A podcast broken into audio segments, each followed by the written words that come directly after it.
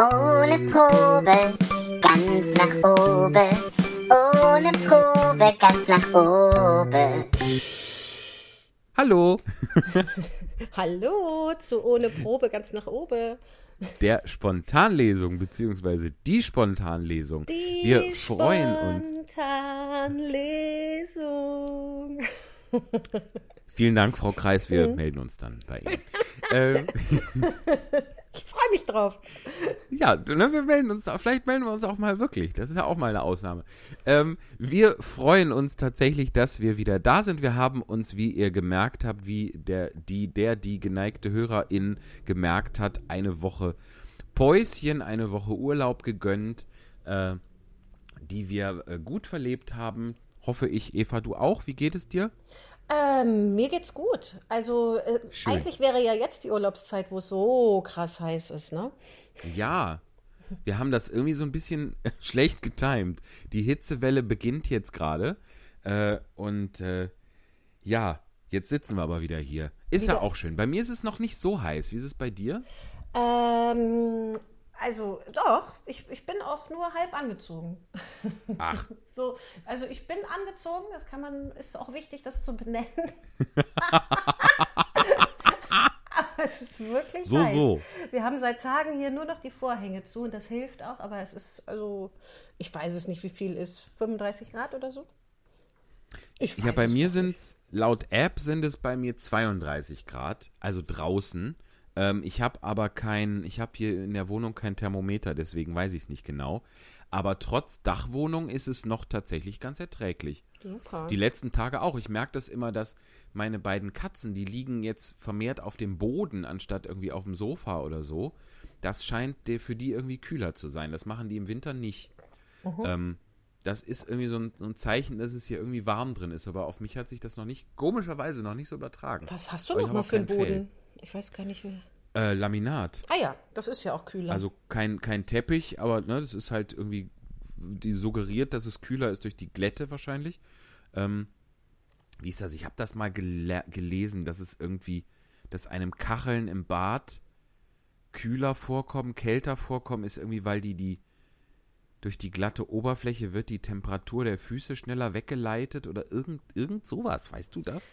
Als äh, kälter vorkommen als Teppichböden oder was? Ja, oder oder oder äh, Badewannenvorleger oder irgendwas. Also alles andere als Kacheln. Jetzt, also ich würde das jetzt mal so ganz stümperhaft gar nicht so sehr auf die Oberfläche als auf das Material schieben, oder? Also, Das kann auch sein, dass der Stein die die die ja, aber ja speichert der Kälte, der speichert auch Wärme. Aber ich glaube jetzt, also zum Beispiel, dass die Katzen im Winter lieber auf dem Sofa liegen, weil das, ich glaube, das geht ganz schnell, dass die ihre eigene Wärme abgeben und der Stoff und das Polster das wieder so zurückgibt. Und Ja. bei Kacheln dauert es doch ein bisschen länger, oder? Ich gucke jetzt mal, warum sind Kacheln? Warum haben wir direkt schon irgendeinen Wikipedia-Quatsch? Ja, genau. Warum sind Kacheln kühl? Warum fühlt sich gefliester Boden kalt an? Ist das ein Sucheintrag? Äh, beim Tagesspiegel, Ratgeber Gesundheit. Warum fühlt sich gefliester Boden kalt an? Ist das erste, was bei äh, Google kommt. Äh, äh, warum fühlt sich gefliester Boden kalt an? Unsere Haut ist nicht überall gleichermaßen wärme- und kälteempfindlich. Die Sinneszellen sitzen vereinzelt im, jetzt wird hier Werbung eingeblendet, ich glaube es nicht. Ich komme mir auch schon Moment. schlecht vor, dass wir nicht selber denken und es uns selber herleiten. Ja, aber wer wüsste, also ich, ich bin nicht schlauer als der Tagesspiegel, das kann ich Ah. selten. Meinst du? Du bist ja schon sehr schlau. Ja, der, der Tagesspiegel. Also 2005 war das schon, der weiß das schon lang. Und das, der da- Artikel ist von da Thomas war der vielleicht noch Lepardo. schlauer als du, das weiß ich jetzt Ja. nicht genau. Guck mal, es ist jetzt, es fängt jetzt schon italienisch anmutend an, wenn unsere Folge ja auch heute wieder italienisch anmutend aufhören wird mit dem Pinocchio. Äh, die Artikel ist von Thomas de Padova. Unsere Haut ist nicht gleicher, überall gleichermaßen wärme- und kälteempfindlich. Die Sinneszellen sitzen vereinzelt, vereinzelt im Unterhautgewebe. Guck mal. Punkt für Punkt. Nur an diesen Stellen können wir Kälte und Wärme wahrnehmen. Die Kacheln im Badezimmer sind nicht kälter als das Handtuch, das am Haken hängt. Die Badezimmerfliese jedoch leitet die Wärme besser weiter als die Holzdiele. Und da unsere Füße meist wärmer sind als der Boden, fließt aus dem Kachelboden viel mehr Wärme von unserer Haut ab. Der Boden erscheint den Füßen kalt. Erstaunlich, dass wir diesen Unterschied der Wärmeleitfähigkeit von Stein und Holz so gut wahrnehmen können. Die Sinneszellen sind geradezu erpicht darauf herauszufinden, ob es solch kleine Veränderungen gibt, sagt Christoph von Kampenhausen, Neurobiologe am Zoologischen Institut der Universität Mainz. Wir benutzen diese kleinen Temperaturdifferenzen auch, um Materialien zu erkennen und voneinander zu unterscheiden. Metalle wirken kühl, an Styropor geben wir so gut wie gar keine Wärme ab. Ach, deswegen kommt auch die Pizza im Styropor-Gedöns, ne? Wenn man eine bestellt. Und nicht in der Kachelschüssel. Genau, oder in, in einer Stahlkiste Ja. zum Beispiel. Ja, oder, oder in einem Bad. Da hat's geklingelt, habe ich aufgemacht, steht da ein Badezimmer mit einer Pizza Da drin. Pizza Margarita. Ja, also tatsächlich, äh, der, die, die, ne, so, Stein leitet ab. Ist auch toll, dass unsere Nervenzellen geradezu erpicht darauf sind. Das ist, Das erpicht ist eh ein viel zu selten Ja. benutztes Wort, oder? Ich finde auch, und ich finde auch gut, dass es in Mainz im Zoologischen Institut offensichtlich einen Menschen gibt. Was war der? Neurobiologe. Im, im, dass im Zoologischen Institut über meine Füße nachgedacht wird. Oder wurde 2005. Finde ich ganz gut. Es sollte Über sowieso auch, mehr natürlich. über meine Füße nachgedacht werden. Die äh, könnten es vertragen, echt. Ja. Das ist, ich mache mal noch den letzten Absatz, ich glaube, Ja. der ist auch ganz schön. Wir haben es heute mit zahlreichen Werkstoffen zu tun, zum Teil mit völlig anderen als unsere Vorfahren. Aber auch für Sie dürfte diese Information hilfreich gewesen sein. Wer auf Dauer auf einem steinigen Untergrund sitzt, dem kann viel Körperwärme verloren gehen. Auch wer sein Nest polstern möchte, sollte dafür das richtige Material wählen. Und eben kein Stein und keine Kachel. Ja, ein Nest aus Stein. So gibt es ja auch viele ältere Herrschaften, die nicht so gerne auf kalten Untergründen sitzen, weil sie so schnell eine Blasenentzündung bekommen. Und oft li sich Das lieber ein richtig. Kissen unterpacken. Das stimmt. Wobei dieses Phänomen Blasenentzündung ist, glaube ich, auch eher ein weibliches, wenn ich das jetzt mal so ganz pauschal sagen darf. Ja, glaube ich auch. Also, äh, und eins der älter werdenden Frauen scheint es mir zu sein. Ja, So, also ich, ich Also kenne jetzt aus dem FF keinen Mann. Gibt's bestimmt. Aber keinen Mann, der über Blasenentzündung klagt. ich auch nicht, ich auch nicht. Aber dafür habe ich schon oft Kolleginnen auf Tour erlebt, die plötzlich anfangen, wie die gestörten Cranberry-Saft zu trinken. Und in jedem noch so kleinen Spielort musste das Reformhaus gefunden werden, um diesen Cranberry-Saft zu finden. Hast du das auch schon mal gemacht? Also ich habe noch zum Glück noch keine Blasenentzündung gehabt. Oh, Glückwunsch. Ja. Das ist statistisch ganz schlecht, ne? Direkt um die Ecke. Just around the corner, wie der Franzose sagt. Nee, aber irgendwer muss ja auch zu den 0% gehören. Das bin halt ich. Das stimmt. Für die Mischkalkulation braucht es auch die Extreme. So sieht es aus. Diesen schönen Satz mal, äh, ja, wirken zu lassen. auch Ähm, noch keinen keinen Cranberry-Saft, demnach. Also äh, dieses, die Cranberries, die sind mir irgendwie, ich glaube, die sind zu spät in mein Leben getreten. Auf irgendeine Art sind die mir fremd. Ich wundere mich, dass die keinen adäquaten Namen in Deutsch haben. Ich weiß überhaupt nicht, wie, also ist auch völlig, also völlig egal. ich weiß Gucken gar wir nicht, doch wie, nach. wie der Gucken Strauch aussieht. Also dann kenne ich die nur so getrocknet von DM irgendwie. Komische Teile. Ja, und ich finde auch, die Cranberry schmeckt immer so nach Trockenfrucht. Ja, voll. Egal in welchem Zustand. Ob frisch oder als Saft oder als Trockenfrucht, sie schmeckt immer wie eine Trockenfrucht. Cranberry ist eine Weiterleitung auf diesen Artikel. Zum Ortsnamen Cranberry siehe Cranberry Begriffsklärung. Die gro jetzt pass auf, die großfrüchtige Moosbeere.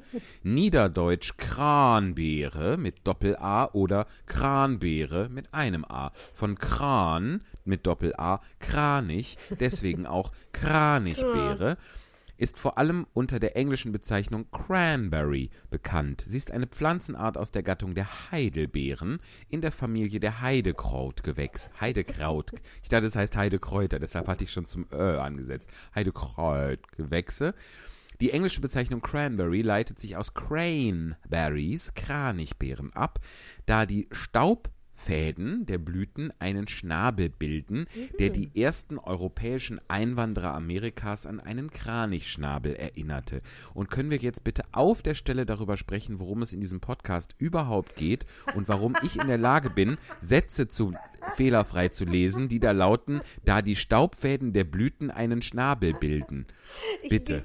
Ich, ich will eh schon die ganze Zeit sagen, so früh, wir sind ja in Folge 19, so früh Ja. haben wir in der gesamten Spontanlesungs-Podcast-Zeit noch nie einen Text vorgelesen und jetzt direkt schon den zweiten. Ja, ich bin auch fix und fertig.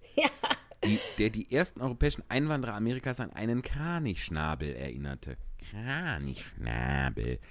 Wir machen ja hier, wir üben ja seit Jahren, seit sieben, um genau zu sein, üben wir öffentlich Vorlesen. nicht üben wir üben wir laut lesen. Genau. So üben wir sich nicht vorher damit auseinandersetzen, sondern hinsetzen, Buch auf, Bumsfallera. Mal gucken, was passiert. So und aus diesem mal gucken, was passiert, leitet sich eben ab, dass wir inzwischen das äh, einigermaßen möchte ich sagen können, aber man kann auch vorlesen Staubfäden der Blüten einen Schnabel. So. äh, Das erklärt Und, immer noch nicht genau, was wir tun. Aber wir machen stimmt. das seit sieben Jahren äh, in der Regel einmal im Monat äh, live und vor Publikum und seit Corona äh, einmal pro Woche für uns beide live, sonst in Podcast-Form ohne Publikum. Aber mit Genau. Hörern. Also es ist ja auch Publikum. Richtig. Da muss ich mich eigentlich, Das das, stimmt ja überhaupt nicht, was ich gesagt habe, oder? Immer noch mit Publikum. ja, dann brechen wir das hier an der Stelle ab, würde ich sagen. das stimmt ja gar nicht. das ist, das stimmt ja gar Ja. nicht. Also zum Glück finden sich auch in dieser Podcast-Version finden sich Menschen, die sich das dann anhören. Ähm, man kann das ja auf vielfältige Weise tun. Wir sind ja bei, äh, bei YouTube, bei Spotify und bei den in den iTunes Podcasts zu finden. Ähm, auf Evas Website kann man das Ganze auch runterladen und sich dann auf ein Gerät seiner Wahl äh, tun. Im Vorteil wäre, wären diejenigen, die ein Gerät wählen, das Musik abspielen kann oder Töne von sich geben kann. Ein Toaster oder so ein Elektrogrill zum Beispiel, die zumindest, die ich kenne, sind da nicht so geeignet. Aber Noch. es gibt auf jeden Fall noch, ja, verschiedene Möglichkeiten, sich das anzuhören. Und das muss man eben auch nicht immer am Stück machen. Das muss man auch nicht mit voller Konzentration machen. Das kann man beim Kochen, Backen, Putzen, Staubsaugen, Autofahren etc. tun. Wir werden auch weiterhin keine äh, Sirenen einbauen. Ich habe neulich eigentlich irgendein Hörspiel gehört oder so. Äh, da kam plötzlich eine Sirene vor. Und das ist ja immer nicht schön, wenn man dabei gerade Auto fährt. Hattest Ja. du das schon mal? Ja, ich bin erinnert, das habe ich ganz vergessen. Ich bekam mal ähm, so als 16-Jährige oder so ein äh, Mixtape geschenkt und das habe ich wirklich gerne gehört und oft und viel zum Einschlafen, weil das war so, waren irgendwie ruhige Lieder auf der Seite B, aber ein so ein super lauter Kracher drin. Oh Gott. Ja, da habe ich gerade so weggedämmert und dann total aufgeschreckt. So, also. da, nicht, dass man unseren Podcast unbedingt zum Einschlafen hören müsste, aber man kann natürlich. Auf jeden Fall, auf jeden Fall. Das würde uns sogar, das ist ja, da stehen wir ja in einer großen Tradition.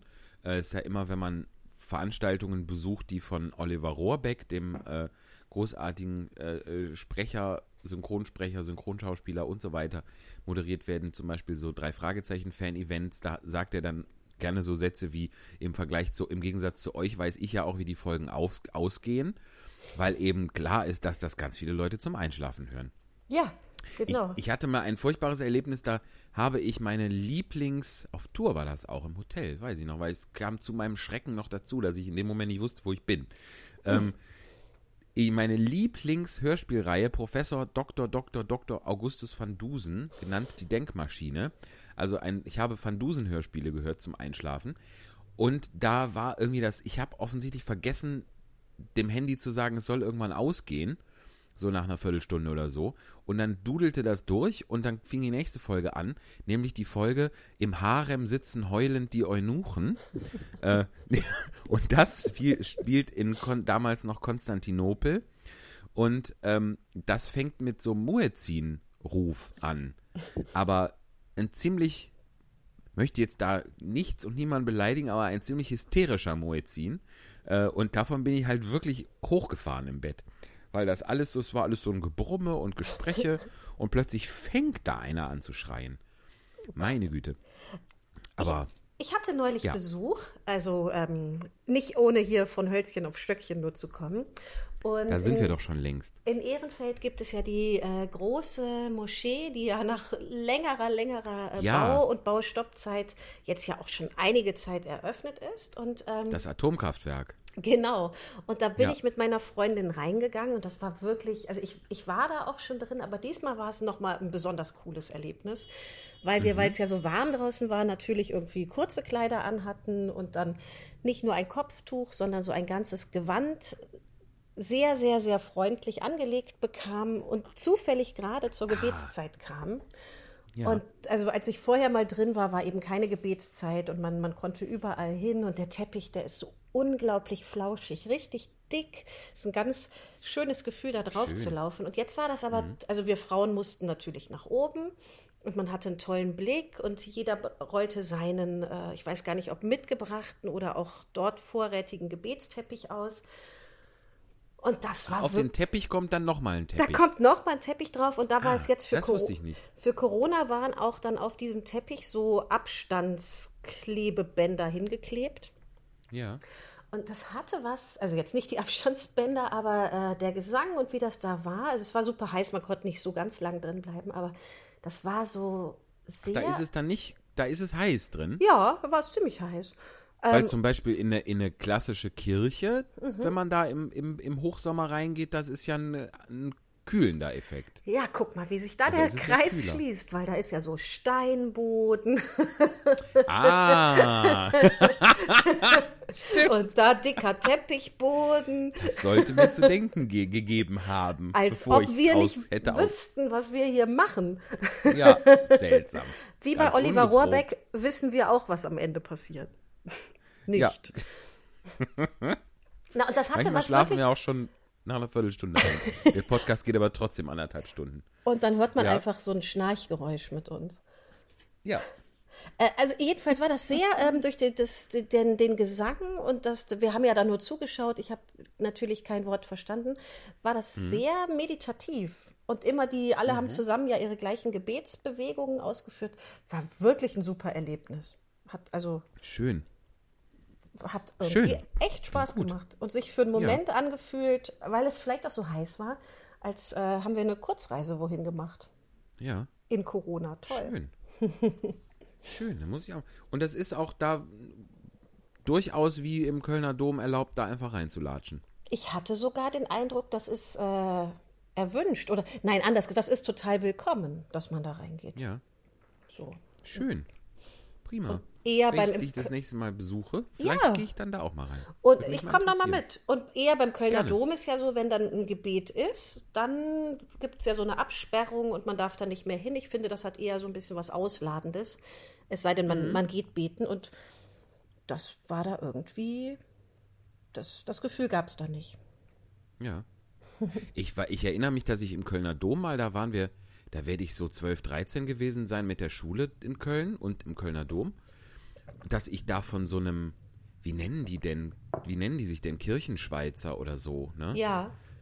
Ähm, also so ein, so, ein, so, ein, so, ein, so ein Ordner quasi, ein äh, katholischer Bodyguard sozusagen, ein kugelrunder, riesiger Mann aus, aus damaliger Sicht, ähm, mal total zur Minna gemacht worden bin, weil ich offensichtlich nicht standesgemäß gelaufen bin. Wahrscheinlich bin ich, irgendwie war ich zu schnell für Kirchengebäude, aber der hat mir einen furchtbaren Vortrag gehalten, dass man in einer Kirche nicht rennt, sondern schreitet. So.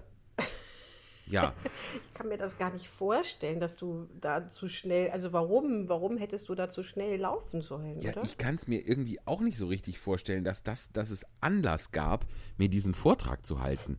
Also 12, 13-jährig hin oder her, aber ich kann mir nicht vorstellen, dass ich Blödsinn im Kölner Dom gemacht habe. Das, das sieht, klingt irgendwie nicht nach mir. In keiner Lebensphase. Also, es- geschwe- geschweige denn Rennen. Das ist ja was, was ich eh un sehr, sehr ungern tue. Und dann soll ich ausgerechnet, fahre ich nach Köln, gehe in den Kölner Dom und renne da rum. So ein Blödsinn. Ja, das zur, zum, zum, äh, zur freundlichen, äh, sich, will, zum sich willkommen fühlen in einem äh, Gebetshaus. Jedweder Couleur. Also 1 zu 0 für die Moschee, würde ich Ja, sagen. in dem Fall auf jeden Hat Fall. die eigentlich einen Namen? Mit Sicherheit. Äh, ja, natürlich. Ich google mal. Ja, mach mal. Wir müssen das unsere Sendung umnennen. Also, das Ja, ist, glaube ich, die, die Kölner Zentralmoschee, aber diese wird das Zwei Verwirrte googeln alles. Zentralmoschee, also die TIP Zentralmoschee, so ist es, glaube ich. Ich muss mir ist jetzt gerade neulich eine furchtbare Bildungslücke meinerseits aufgefallen. Ich dachte nämlich, die blaue Moschee und die Hagia Sophia in Istanbul, Mhm. das sei ein und dasselbe Gebäude. Das sind aber wohl zwei. Und das war ja gerade in den Medien, ne? Dass die Hagia Ja, Sophia weil die- weil ein Museum wieder wird, ne? Genau, die war irgendwie 100 Jahre, circa 100 Jahre Museum, seit äh, Kemal Atatürk das von, dem, von einem, einer Moschee in ein Museum umgewandelt hat. Und jetzt äh, ist das mit neuem, ich glaube hellblauem oder sonst was blauem Teppich versehen. Hier auch wieder der Teppich und ist jetzt, wurde gefühlt innerhalb von einer Woche wieder zu einer Moschee. Machst du nix. Ja, ich, ich habe es ehrlich gesagt nicht so verfolgt und dann habe ich nur so, so ab, also nur so nebenbei so Stimmen gehört, dass es doch total gut ist, wenn es vorher ein Museum war, wenn es wieder eins ist. Und irgendwie, ich, ich kann gar nicht, äh, mir gar keine Meinung bisher bilden dazu. Also, ich meine mal, ich will sehr ins Detail, kann ich und möchte ich da auch nicht gehen, nur es wirkt so, als wäre da die eine der größten Errungenschaften, finde ich, der modernen Zivilisation, nämlich die Trennung von Kirche und Staat, nicht ganz so getrennt. Und das würde jetzt in mir eher eine abneigende, abgeneigte Haltung hervorrufen. So, Äh, aber weil das soll man schön trennen.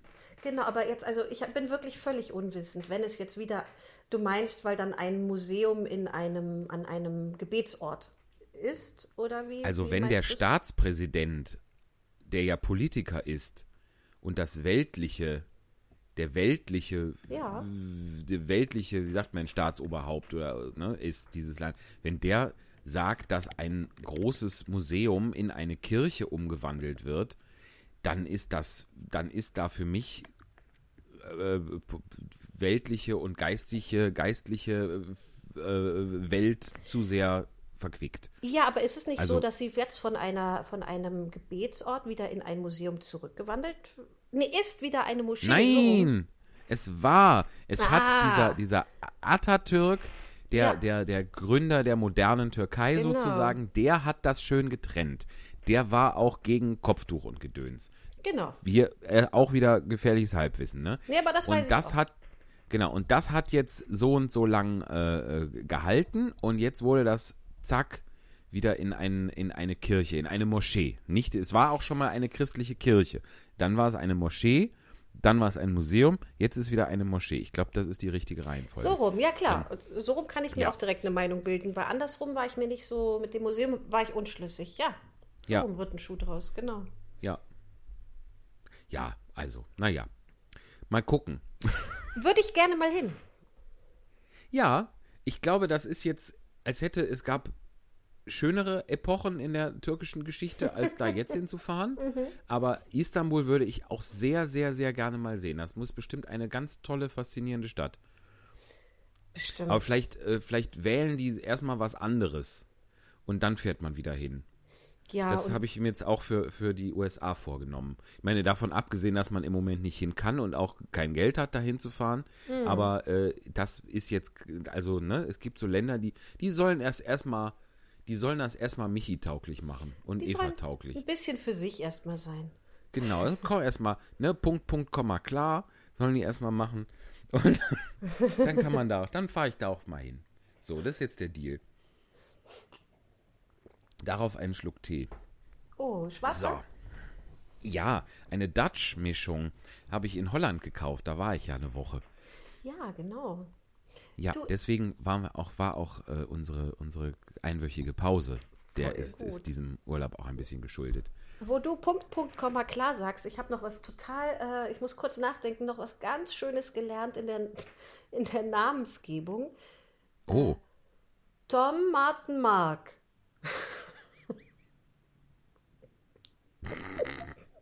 Also die Namen Tom, Martin und Mark. Tomatenmark. Tomatenmark.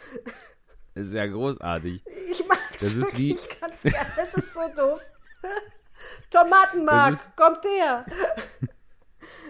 Das ist wie Essen Kupferdreh.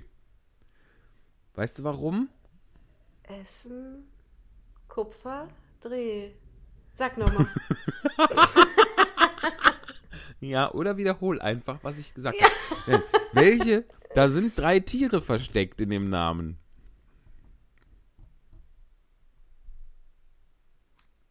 So klingt es, wenn ich denke. An dieser Stelle mache ich vielleicht im Nachhinein etwas Essen? Musik. Kupfer, Dreh. Mach mal das Essen weg. Das, ist ja, das ist, gehört da nicht hin. Kupfer? Ich schreibe es hier sogar auf. Da, in Kupferdreh wären drei Tiere. Da sind drei Tiere. Kuh, Mensch, herzlich willkommen bei Denken in Echtzeit. Kuh, Pferd und Dreh. Wieso Oh. dauert dieser Podcast eigentlich immer anderthalb Stunden? Kuh, Worüber Pferd, redet ihr Reh. denn da eigentlich immer? Ja, Weiß so genau so ist das. Ich Was? hab's gelöst. Hast ja. Sag noch mal, ich habe drüber gequatscht. Kuh, Pferd, Dreh. Toll. Ja, es ist, ist ein bisschen störend, dass da das Haar von Kuh fehlt. Aber ansonsten ist das doch brillant, oder? Ja, ich wäre nie Also- drauf gekommen. Das ist ja ein bisschen wie dieses ähm, ach, wie, Hölzchen auf Stöckchen. Ähm, Situs vilate isit avernit. Oh ja, äh, wie, La, wie Latine. Wie Latine, genau. Ja, weil Late Sieht aus wie eine Latte, Wer ist mir es das aber dann? nicht. wäre mir Late. Das tut mir leid, das ist es aber nicht. Guter Versuch. Ja, wir melden uns. Ach man. Sag mal, äh, was, was, wo mich ja täglich Menschen auf der Straße ansprechen, unter Einhaltung der Abstandsregeln. Was ist eigentlich mit der Eva und ihrem Kind? Ja, Und gut, dem dass Baby. die das mal fragen. Baby ehrlich. Socke. Die Frage möchte ich jetzt gern mal an dich weiterleiten. Ich du bist doch hoffe- jetzt schon ungefähr anderthalb Jahre schwanger. Ja, ich bin auch Wie äh, sieht's denn aus? seit, seit gestern in der 40. Woche. Wow. Also es kommt. Man weiß Super. nur nicht wann. So heute könnte oder äh, also Ist die, ist die 40. Woche die, die, die in der die Regel regulär letzte Woche? ja, es ist ja so ein bisschen wie mit, mit so Alters. Also ich bin jetzt eigentlich, es ist, es ist wirklich eine komplizierte, Ja. wie, wie Altersarmut. es, ich finde es ein bisschen kompliziert. Ich bin heute 39. Woche plus 1 und das nennt man Mhm. eben 40. Woche. Und äh, die, die, ausgerechnet, ja. die ausgerechnete ähm, Dauer einer Ich hätte auch eine Schwangerschaft ist Vermutung. Entschuldigung, einen Mund. Die ausgerechnete Dauer einer Schwangerschaft ist eben 40 Wochen plus Mhm. zwei Wochen oder minus zwei Wochen. Und wann dann das Kind sich auf den Weg macht, das entscheidet das. Ähm, und äh, schüttet dann irgendwie vermehrt Oxytocin, glaube ich, aus, sodass mein Körper dann Was weiß, jetzt geht's los. Was ist das? Was das ist das? ist äh, so ein Bindungsglückshormon. Ah, Also wenn wir, äh, wenn wir kuscheln oder küssen oder ähm, ja. freundschaftlich verbunden sind, Oxytocin? dann genau, dann schütten wir Oxytocin aus. Ach. Das heißt, wenn es soweit ist, geht's dir besonders gut? Ja, ehrlich gesagt bin ich jetzt mit dem, es schüttet ein Hormon aus. Und, äh, So, so. Aber später nach der Geburt wird, wird es ja heute so gemacht, dass Kinder direkt auf den, auf den Bauch der Mutter gelegt werden, um die, um die Bindung direkt ähm, anzustacheln, sag ich mal. Und da, da kommt auf jeden Fall das Oxytocin ins Spiel. Ob es jetzt das ist, was das Kind meldet zum, ich bin jetzt so weit, jetzt kann es losgehen, das gucke ich nochmal nach. Aber ich google es ausnahmsweise mal nicht nett, auch wenn wir Jetzt die nicht. Wikipedia-Show sind. Aber interessant auf jeden Fall. Das ist so, so äh, quasi, also die, dieses, diese Hormonausschüttungen, ja, das ist, das ist halt bestimmte, dass der Körper Mittel und Wege hat, einem vorzuschreiben, wie man sich zu fühlen hat. Ja, ja, und Finde ich dann. sehr spannend. Ja, also ich meine, wir Frauen kennen das ja eh durch unsere Tage. Da gehen ja die Hormonhaushalte und Spiegel hoch und runter. Aber äh, nach der Geburt, wenn dann, dann war ja mein Körper Pi mal Daumen 40 Wochen schwanger. Und dann Ja. hören diese schwangeren Hormone auf. Ist wasch- also es ist gar nicht so selten, dass man dann erstmal einen Babyblues hat oder einen Tag weinen muss, weil die Hormonlage sich so drastisch verändert. Na klar. Unsere Hormone sind echt, also ich weiß gar nicht so viel, aber ich, ich bin oft ganz schön baff, was die so in der Lage sind zu, zu vermögen, zu, sagt man es so? Zu machen. Ja, ja, das glaube ich auch. Äh, ja, total. Das ist auf jeden Fall sehr faszinierend. Und äh, auf die Leute, die da dich auf der Straße ansprechen, ne? Den kannst du mal ausrichten. Es ist Die sollen die Fresse. Ja. Halt mal die Fresse. Möglicherweise ist das heute der letzte Podcast, den wir für längere Zeit gemeinsam machen. Vielleicht nächste Woche noch, vielleicht auch in zwei Wochen noch. Wir wissen das nicht genau. Ja, und das ist eben genau das. Wir haben jetzt äh, uns das vorher entgegen unserer, unserer Gewohnheiten hier ein bisschen überlegt, ähm, sind aber eben auch zu dem Schluss gekommen, dass wir jetzt nicht sagen, so bis hierhin äh, war es das jetzt, weil jetzt kommt das Baby, sondern wir gucken halt einfach, wie es läuft. Wenn wir noch äh, eine Folge eine Folge schaffen, bevor das Baby äh, irgendwas ausschüttet, äh, dann, äh, dann machen wir das. Und ansonsten haben wir noch, es könnte auch sein, wir haben ja noch ähm, quasi einen wunderbaren äh, äh, Sommerpausen- und Babypausenfüller, nämlich ähm, Alice im Wunderland am Stück. Wir haben ja, wie wir alle wissen, der, die geneigte Hörerin, der die, äh, die ersten zwölf Podcast-Folgen Alice im Wunderland ungekürzt gemacht. Immer am Ende der Folge, wie wir am Ende dieser Folge auch eine weitere Episode aus den Abenteuern des Pinocchio machen. Äh, und das haben wir alles zusammengeschnitten in drei gut, gute, ungefähr anderthalb bis einstündige bis anderthalbstündige Portionen. Und das machen wir dann auch demnächst mal und werden das veröffentlichen und überbrücken damit vielleicht die, die erste Babyphase. Es kann auch sein, dass ich dann mal, äh, dass Eva sich dann mal von ähm, wunderbaren Kollegen und Kolleginnen vertreten lässt. Da freue ich Ähm, mich schon drauf. Genau. Ich, ich, ich mich auch natürlich mit einem lachenden und einem weinenden Auge, äh, weil ich das natürlich am, am liebsten mit dir mache und wir da am aller eingespieltesten sind. Ähm, ja, das ist auch, also ich habe das ja schon, schon erlebt, ne, beim, beim ersten Baby und wann haben wir das denn? Wir waren auch, glaube ich, nochmal hatten wir Vertretung, ne? Ich weiß es gar nicht mehr. Doch, Du ich hattest glaube, auch mal als, Vertretung, obwohl du gar nicht schwanger warst? ja, aber es waren doch, sagt man so. Ähm, ja, auf jeden Fall haben wir das, ja, ist ja auch egal, schon, schon mal erprobt und es war immer super schön und es sind dann ja auch irgendwie neue, neue Eindrücke und so, aber äh, auch oft, dass man denkt, ach Mensch, mit der Eva, da wäre da, die Eva wusste, dass bis wohin man liest und so, weißt du? Also, und mit, da, wir haben halt über die Jahre, ist ja auch logisch.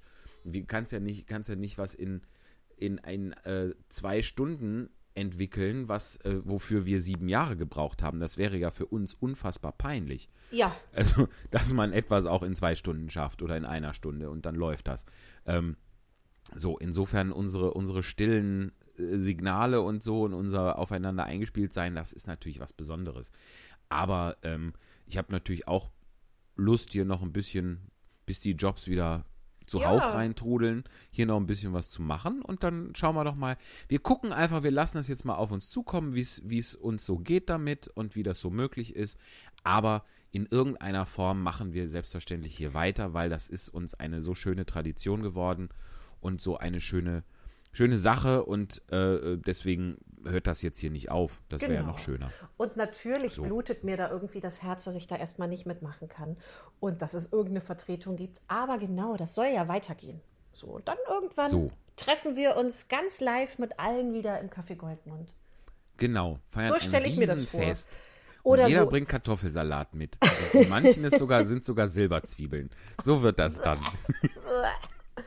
Magst du keine Silberzwiebeln? Nee, nee, tatsächlich nicht so gerne. Uah. Was? Ich habe nur immer, wenn ich Silberzwiebeln esse, durch frühkindliche Prägung, habe ich immer das Gefühl, in drei Stunden ist Feuerwerk. Weil das gab es immer bei uns zum, zum Raclette und zum Fondue Ja, an Silvester stimmt. dazu. So, also ich, das hat mir immer, ich, da fängt bei mir in eine innerliche, innere Uhr an, äh, den Jahreswechsel einzuläuten, wenn ich eine Silberzwiebel esse.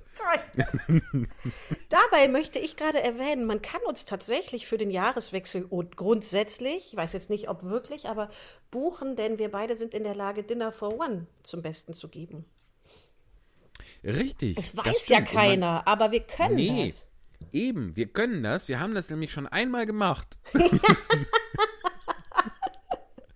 da waren wir dafür angefragt und haben wir das gemacht. Und Eva war Miss Sophie und ich war James und es hat einen großen Spaß gemacht. Das war Es ist wirklich sehr lustig. Es ist, es ist wirklich eine Friemelei, die sich aber lohnt, wenn man das, äh, wenn man sich da ordentlich darauf vorbereitet. Manchmal geht das ja, ähm, nur in dieser Veranstaltung hier nicht. Und das kann man, man kann uns ja sowieso für alles buchen. Ja. Also so ist das ja nicht. Wir machen alles, wir, wenn man sagt, ich hätte gern eine Lesung über äh, Silberzwiebeln, dann stellen wir Texte über Silberzwiebeln äh, zusammen. Wenn man sagt, äh, jongliert doch mal, dann können wir an dem Tag leider nicht.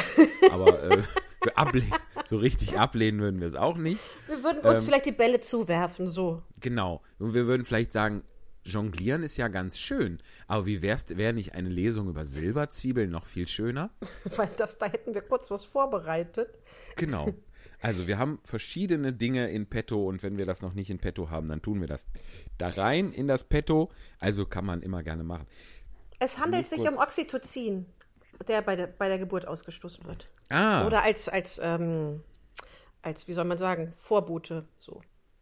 hast du jetzt doch Ich gegoogelt? hab's dann doch gegoogelt. Schön. Gibt's da auch einen, gibt's da so einen, so einen Begriff wie Glückshormon oder so? Das so habe ein ich jetzt nicht gegoogelt, das, das wusste Volkstümlichen? ich. Ja, ja, das, also das ist das Oxytocin. Das kann wohl noch mehr, aber ähm, das ist auch das Glückshormon. Na guck. Was haben wir denn? Ich von glaube, da sind noch mehr. von altgriechisch schnell. Dopamin? Serotonin, Noradrenalin, Endorphine, Oxytocin und Phenethylamin. Ah, es ist Das aber wusste ich tatsächlich, es ist auswendig. von, von altgriechisch Okis, schnell, und altgriechisch Tokos, Geburt. Okitokos, leicht gebärend. Ja, Toll. Das, das ist doch, besser geht's doch gar nicht. Das ist der, so, das ist doch, das ist Voll der gut. Leitspruch, den ich brauche. Also flutsch und weg. Ja, genau. Körpereigene Leicht. Drogen sozusagen. Leicht gebärend. Verhaltenssteuerung. Neben diesen physiologischen Wirkungen nimmt Oxytocin auch Einfluss auf das Verhalten.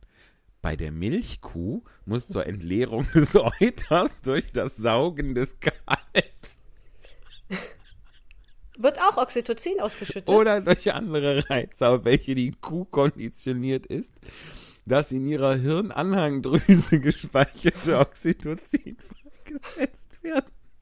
Das du. Oxytocin bewirkt für fünf bis acht Minuten das Einschießen der Milch in die Milchzisterne des Euters, von wo sie durch die Melkmaschine abgesaugt oder beim Melken von Hand durch die Finger ausgepresst werden kann. ja, aber so ist Untersuchungen es. So ist es. Eva, jetzt habe ich dich nicht nur unbewusst und unwillend wollend in, in Zusammenhang mit einer Milchkuh gesetzt. Es, Wikipedia wird noch uncharmanter. Aber es ist doch so. also, äh, Ja. also, ne? Ähm, Kuhmilch für, für Kälbchen, Muttermilch für Babys. So ist es doch. Ja, richtig. Es ist auch so, bei monogamen Präriewühlmäusen, hör selbst, Untersuchungen bei monogamen Präriewühlmäusen, Microtus och, och rogaster, lassen vermuten, dass Oxytocin auch bei der Paarbindung eine Rolle spielt. Im Gegensatz zu polygamen Bergwühlmäusen zeigen Präriewühlmäuse eine ausgeprägte langzeitige und paarweise Partnerbildung. Boah, darüber möchte ich ein Bilderbuch lesen.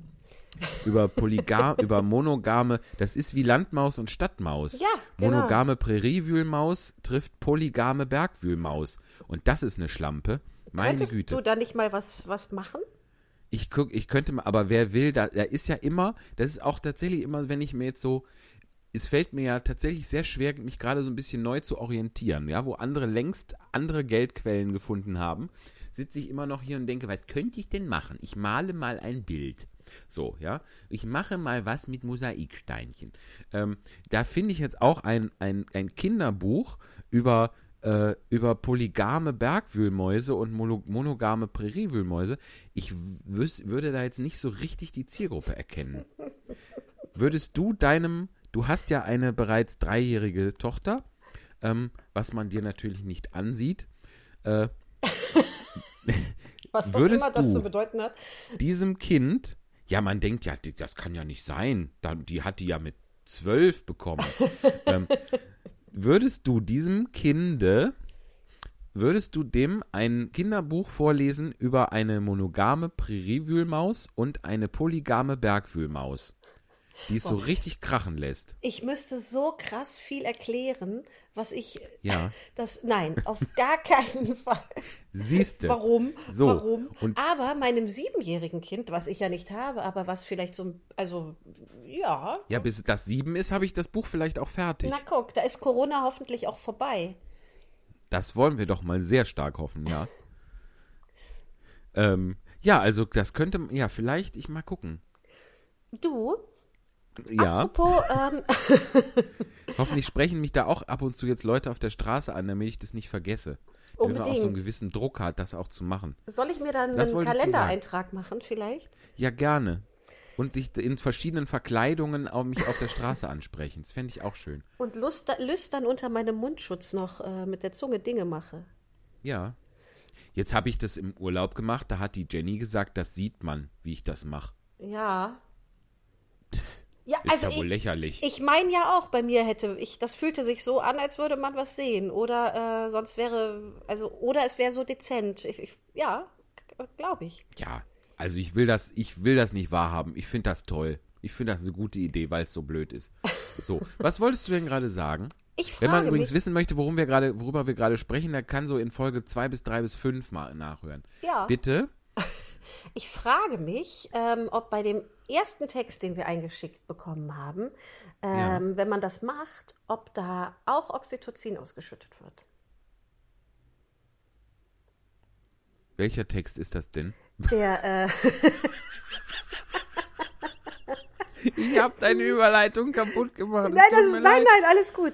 Also, wir Sollen wir haben, mal gerade- wir haben einen Text von der Tina geschickt bekommen aus der Prisma, Ja. die einschlägige Fernsehzeitung ähm, meiner Kindheit. Sicher, dass es nicht umgekehrt ist?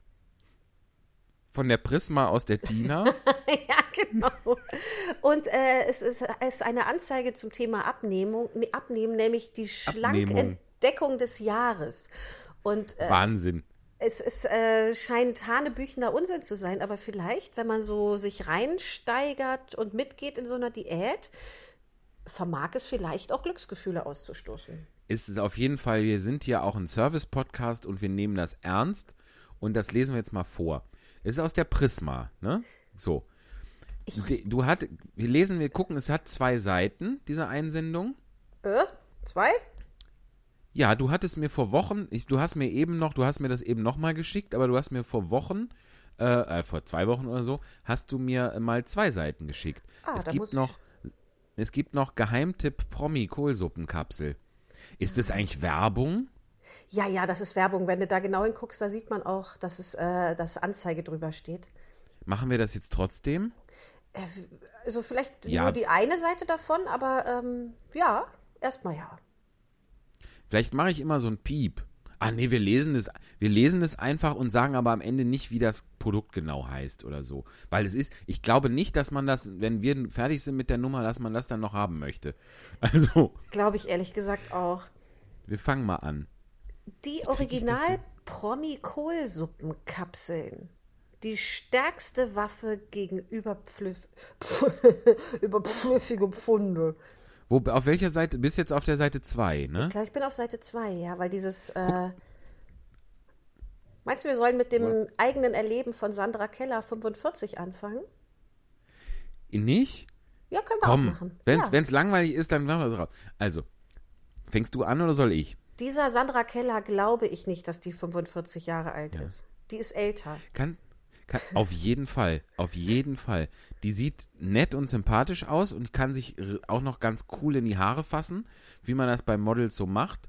Aber ich glaube das auch nicht. Kann, kriegst du so, so einen Ton hin wie bei, bei äh, Punkt 12 oder exklusiv oder sowas? Oh. Drei Frauen verraten, wie sie es geschafft haben. Nee, nee, kriege ich nicht hin. Das war ein bisschen, äh, das war so äh, 6 Uhr morgens Tagesschau. So, ist halt mein Niveau. Versuch du Ja, mal. das, das spricht sehr für dich. Soll ich es mal probieren? Ja.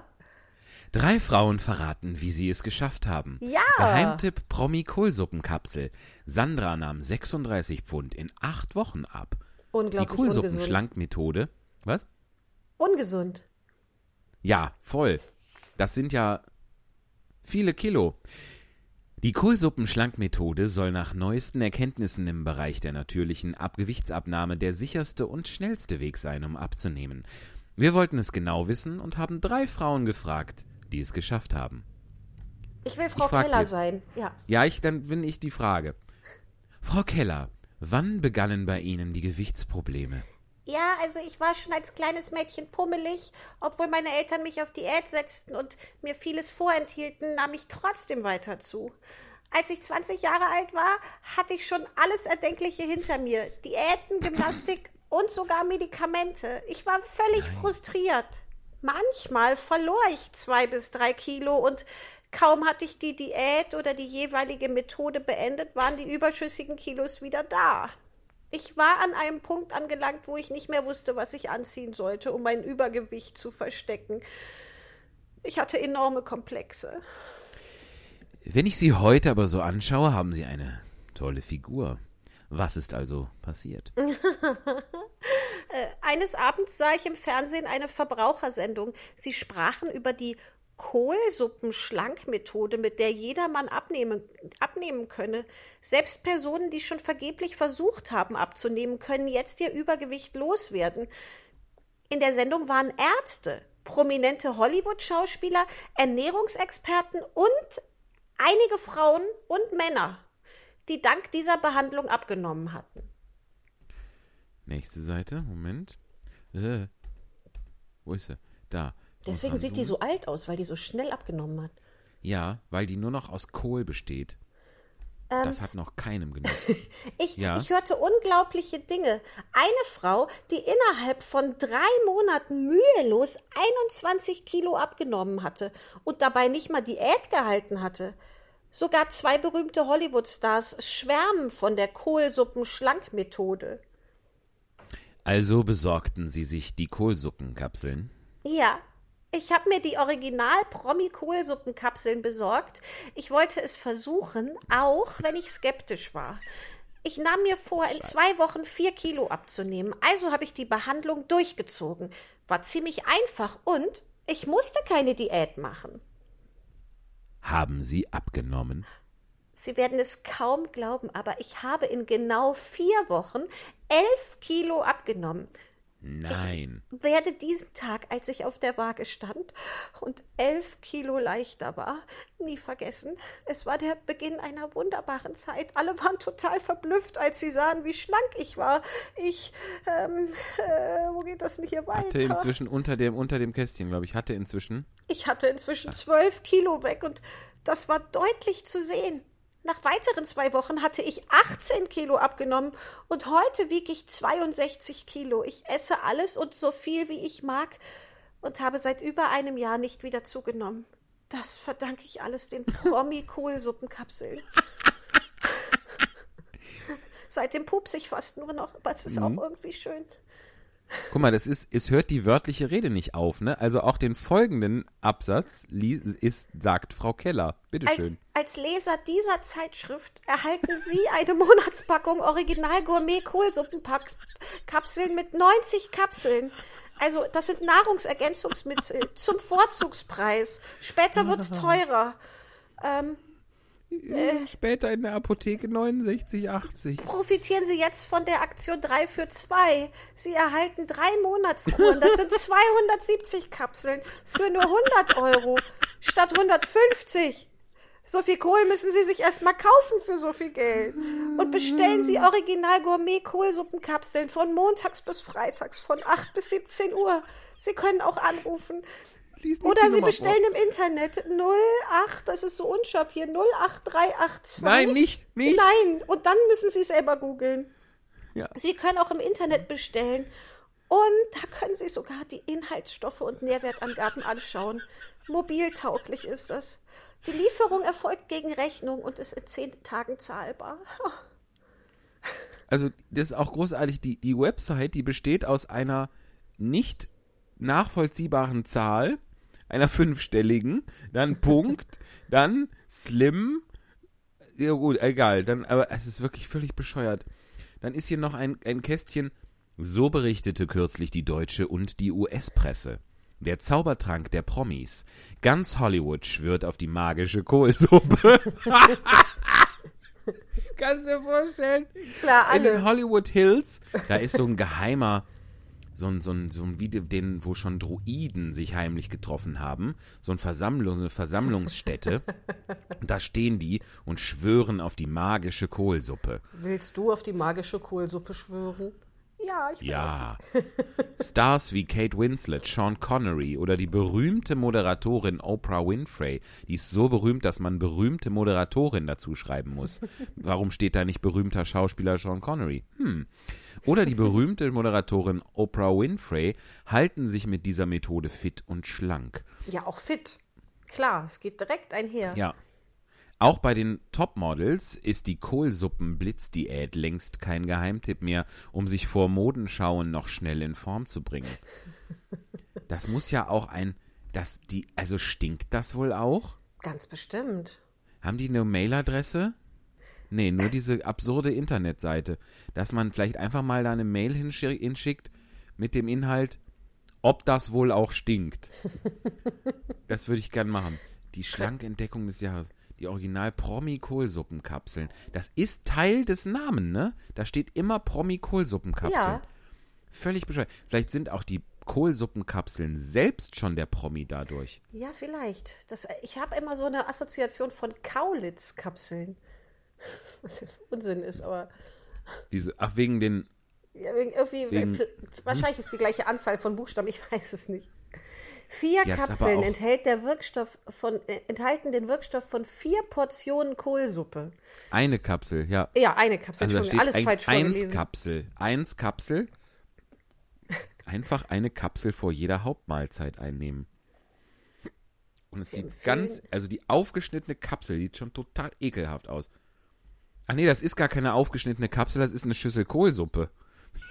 Aber das sieht wirklich, also, da ist, das ist doch so fest mit diesem dunkelgrünen Punkt da drauf. Ne? Das sieht so aus, als hätte man da mit so einem Esslöffel was rausgenommen. Ja, Wie so bei Erbspüree oder sowas. 90 Kapseln für 50 Euro. Das ist ja auch ein Scheiß. Also hier, dann am Ende aber dann noch mal so eine krasse Versprechung. Es gibt keinen Grund, weshalb es bei Ihnen nicht funktioniert. Warten Sie also nicht länger und machen Sie den Versuch.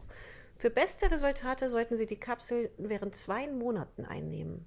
Das ist doch eine Versprechung, die man so gar nicht einhalten kann, oder? Natürlich nicht. Es gibt keinen Grund, weshalb es bei Ihnen nicht funktioniert. Also das, das kann nur tausend Gründe haben, warum es nicht funktioniert.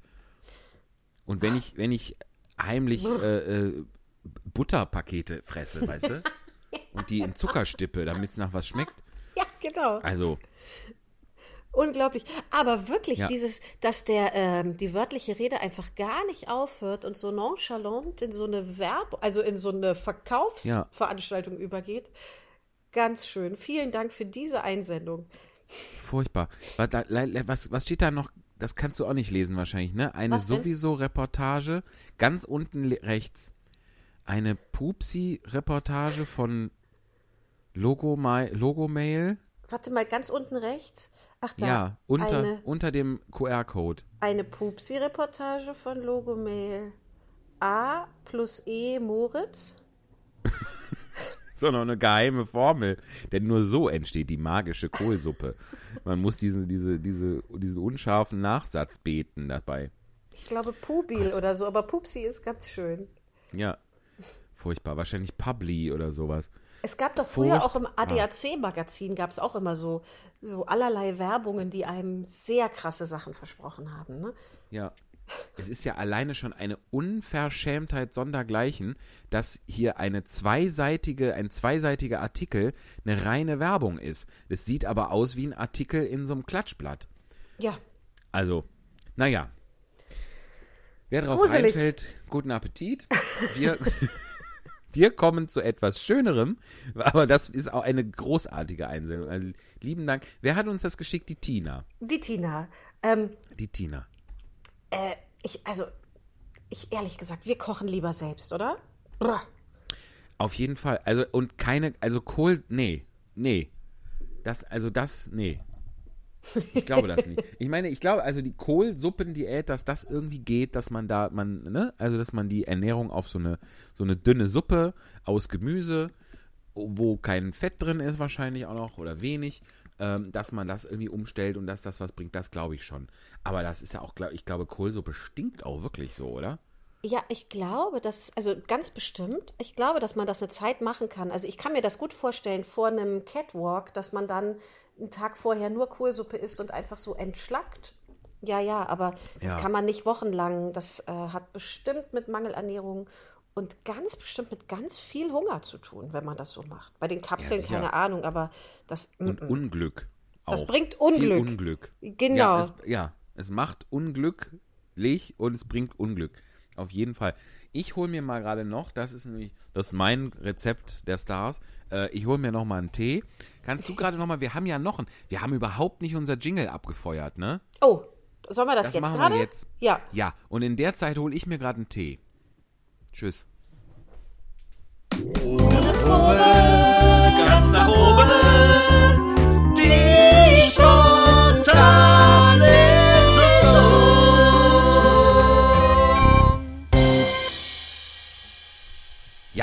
Da sind wir wieder. Das war unser wunderschönes Jingle von Florian Albers von Klangpoesie, der jetzt auch ein, ich habe es wunderbarerweise geschenkt bekommen. Ähm, ganz toll, ganz lieb. Der hat ein eigenes Album rausgebracht. Wow. Richtig schön. Das ist ganz toll. Das sind tolle, originelle, sehr schöne Texte. Die Melodien sind super, es ist toll gesungen. Es ist auch nicht irgend so ein, der hat das nicht alles irgendwie, da gibt es ja inzwischen tollste Resultate, wenn man das einfach mit dem Computer macht und da die Instrumente simuliert. Aber das ist wirklich alles mit Band eingespielt. Und ich Wow. bilde mir ein, das hört man auch. Also gerade bei so, das sind halt wirklich echte Streicher und ein richtiges Schlagzeug und so. Und das ist ein ganz, ganz tolles Album von Florian Albers. Ja, nein, vielleicht. Kann man Sag sich mal, mal, anhören. Kann man jetzt in der. Corona-Zeit aufgenommen, Entschuldigung?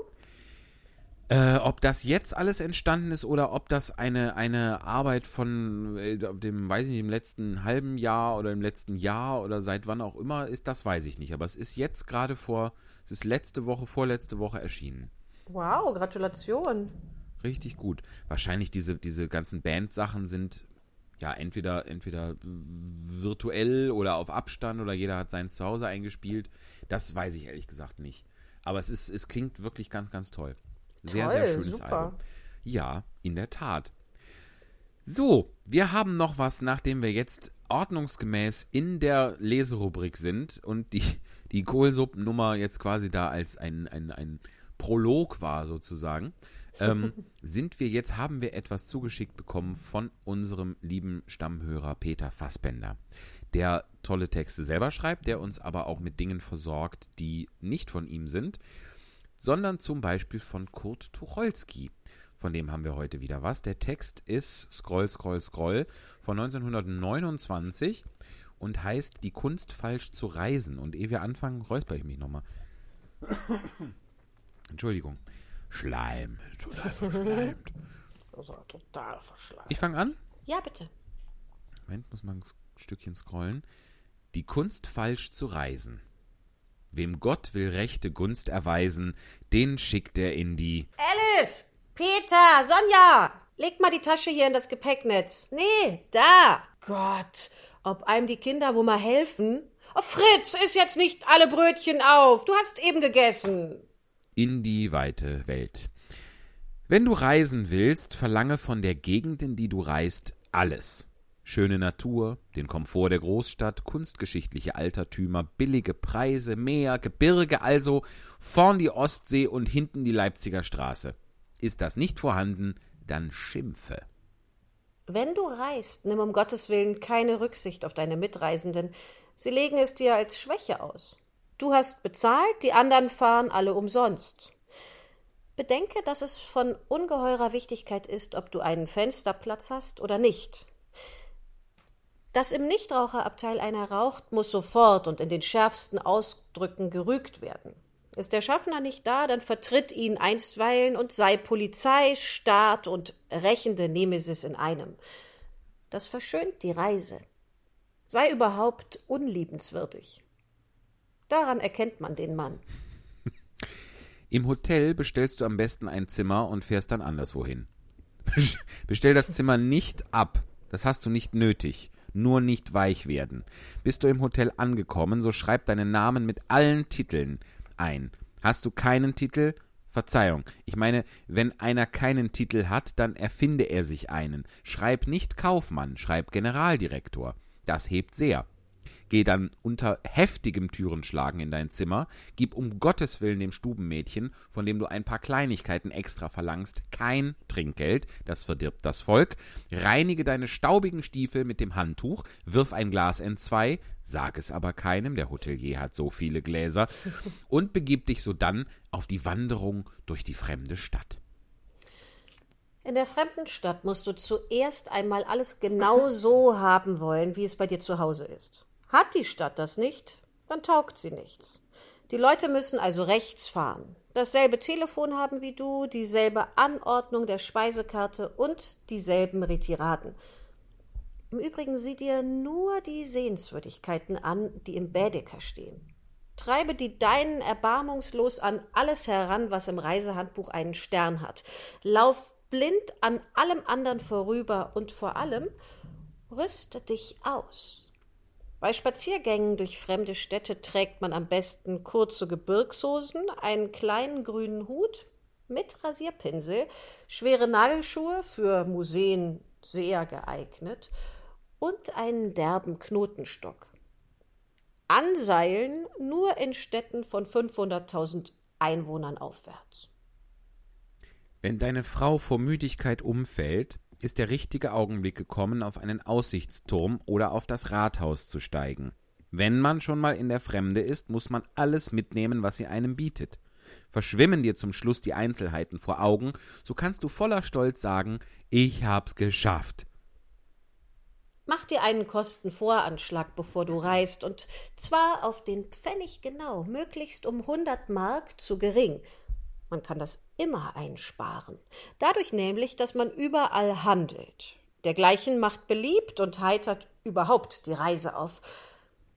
Fahr lieber noch ein Endchen weiter, als es dein Geldbeutel gestattet, und bring den Rest dadurch ein, dass du zu Fuß gehst, wo die Wagenfahrt angenehmer ist, dass du zu wenig Trinkgelder gibst und dass du überhaupt in jedem Fremden einen Aasgeier siehst.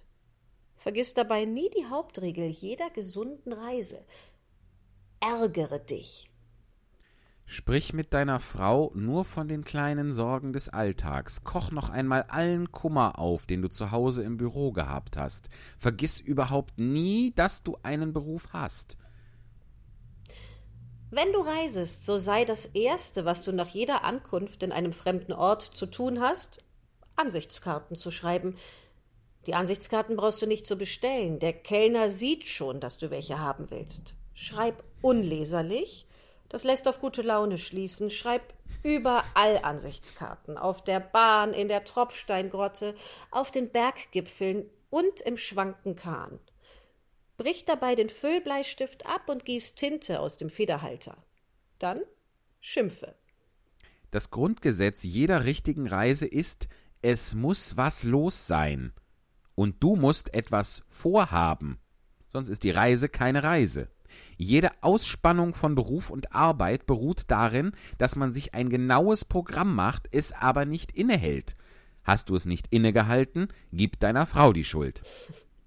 Verlang überall ländliche Stille. Ist sie da, schimpfe, dass nichts los ist. Eine anständige Sommerfrische besteht in einer Anhäufung derselben Menschen, die du bei dir zu Hause siehst, sowie in einer Gebirgsbar, einem Ocean Dancing und einer Weinabteilung. Besuche dergleichen, halte dich dabei aber an deine gut äh, bewährte Tracht. Kurze Hose, kleiner Hut. Siehe oben. Sieh dich sodann im Raume um und sprich Na, elegant ist es hier gerade nicht. Haben, die Haben- anderen einen. Entschuldigung, das bist du, ja? Haben Du. die anderen einen Smoking an, so sagst du am besten, Fatzgerei auf die Reise, einen Smoking mitzunehmen. hast du einen an, die anderen aber nicht. Mach mit deiner Frau Krach. Mach überhaupt mit deiner Frau Krach. Durcheile die fremden Städte und Dörfer. Wenn dir die Zunge nicht heraushängt, hast du falsch disponiert. Außerdem ist der deshalb völlig falsch betont. Ich mach nochmal. Durcheile die fremden Städte und Dörfer. Wenn dir die Zunge nicht heraushängt, hast du falsch disponiert. Außerdem ist der Zug, den du noch erreichen musst, wichtiger als eine stille Abendstunde. Stille Abendstunden sind Mumpitz. Dazu reist man nicht. Auf der Reise muss alles etwas besser sein, als du es zu Hause hast. Schieb dem Kellner die nicht gut eingekühlte Flasche Wein mit einer Miene zurück, in der geschrieben steht, Wenn mir mein Haushofmeister den Wein so aus dem Keller bringt, ist er entlassen. tu immer so, als seist du aufgewachsen bei. Mit den lächerlichen Einheimischen sprich auf alle Fälle gleich von Politik, Religion und dem Krieg. Halte mit deiner Meinung nicht hinterm Berg, sag alles frei heraus. Immer gib ihm, sprich laut, damit man dich hört. Viele fremde Völker sind ohnehin schwerhörig. Wenn du,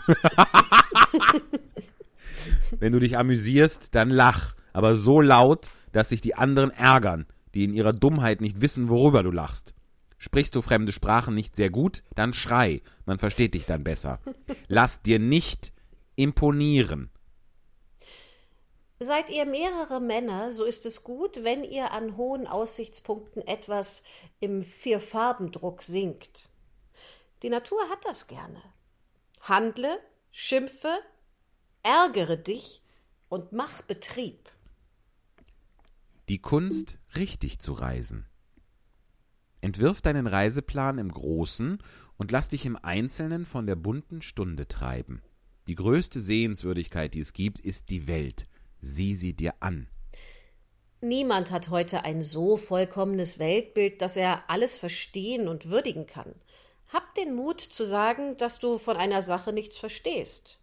Nimm die kleinen Schwierigkeiten der Reise nicht so wichtig. Bleibst du einmal auf einer Zwischenstation sitzen, dann freu dich, dass du am Leben bist. Sieh dir die Hühner an und die ernsthaften Ziegen und mach einen kleinen Schwatz mit dem Mann im Zigarrenladen. Entspanne dich. Lass das Steuer los. Trudle durch die Welt. Sie ist so schön. Gib dich ihr hin und sie wird sich dir geben. Tucholsky 1929. Das heißt, das Ding ist 92, 91, um Gottes Willen, 91 Jahre alt und es ist so aktuell, oder? Total. Also dieses ganze, diese ganzen Unverschämtheiten, ja, dieses ganze Großkotzige, das Rumgeschreie, äh, das, das Frechsein zu Leuten, ist, ach, wirklich, ist ja brillant, der Text. Und auch Wunderbar. dieses, also dieses Phänomen, dass man lauter spricht, wenn man die Sprache nicht so gut Ja, spricht. Ne? viele Völker sind ohnehin schwerhörig. Großartig. Toll, Mensch. oder? Ach, das war ein toller Tucholsky. Vielen Dank. Vielen Dank, Peter Fassbender, fürs Einschicken und äh, ja, wunderbar. Ach, machen wir gleich weiter? Ja, Ja, Mit- komm. unserer Rubrik. Richtig, denn wir haben ja, wie schon erwähnt, gehen wir jetzt wieder, wir gehen, ich glaube, wir gehen in die Toskana, nicht wahr? Ja, richtig, wir gehen in die Toskana des ungefähr des Jahres 1880, 81. Wir begleiten eine kleine Holzmarionette auf ihren Abenteuern und dabei äh, geht naturgemäß sehr viel schief und darauf freuen wir uns. Wir fangen an mit äh, Kapitel 18, wenn ich mich jetzt nicht verrechnet habe. Bisher haben wir beim letzten Mal sind wir bis Kapitel 17 gekommen Ja, und jetzt geht's mit 18 weiter. Kapitel Pinocchio. 18. Pinocchio trifft wieder den Fuchs und den Kater und zieht mit ihnen, um die vier Münzen im Feld der Wunder auszusäen. Wie ihr euch vorstellen könnt, ließ die Fee den Hampelmann eine gute halbe Stunde lang wegen seiner Nase, die nicht mehr durch die Zimmertür ging, weinen und jammern. Und sie tat es, um ihm eine strenge Lektion zu erteilen, damit er sich das schlimme angewöhnen, die schlimme Angewohnheit des Lügens abgewöhnen sollte. Das schlimmste Laster, das es für einen Jungen geben kann. Aber als sie sah, wie er vor Verzweiflung ganz außer sich war und ihm die Augen aus den Höhlen traten, da hatte sie doch Mitleid. Sie klatschte in die Hände, und auf dieses Zeichen flogen tausend große Vögel durchs Fenster herein. Das waren die Pickvögel. Sie setzten sich allesamt auf Pinocchios Nase und pickten so lange und so ausgiebig an ihm herum, bis die übergroße, unförmige Nase in ein paar Minuten wieder ihre natürliche Länge bekommen hatte. Wie gütig ihr seid, liebe Fee. sagte der Hampelmann und wischte sich die Augen. Und ich hab euch ja so lieb. Auch ich habe dich lieb, antwortete die Fee. Und wenn du bei mir bleiben willst, dann wirst du mein kleiner Bruder sein und ich dein gutes Schwesterchen. Ich würde gerne bleiben. Aber mein armer Papa.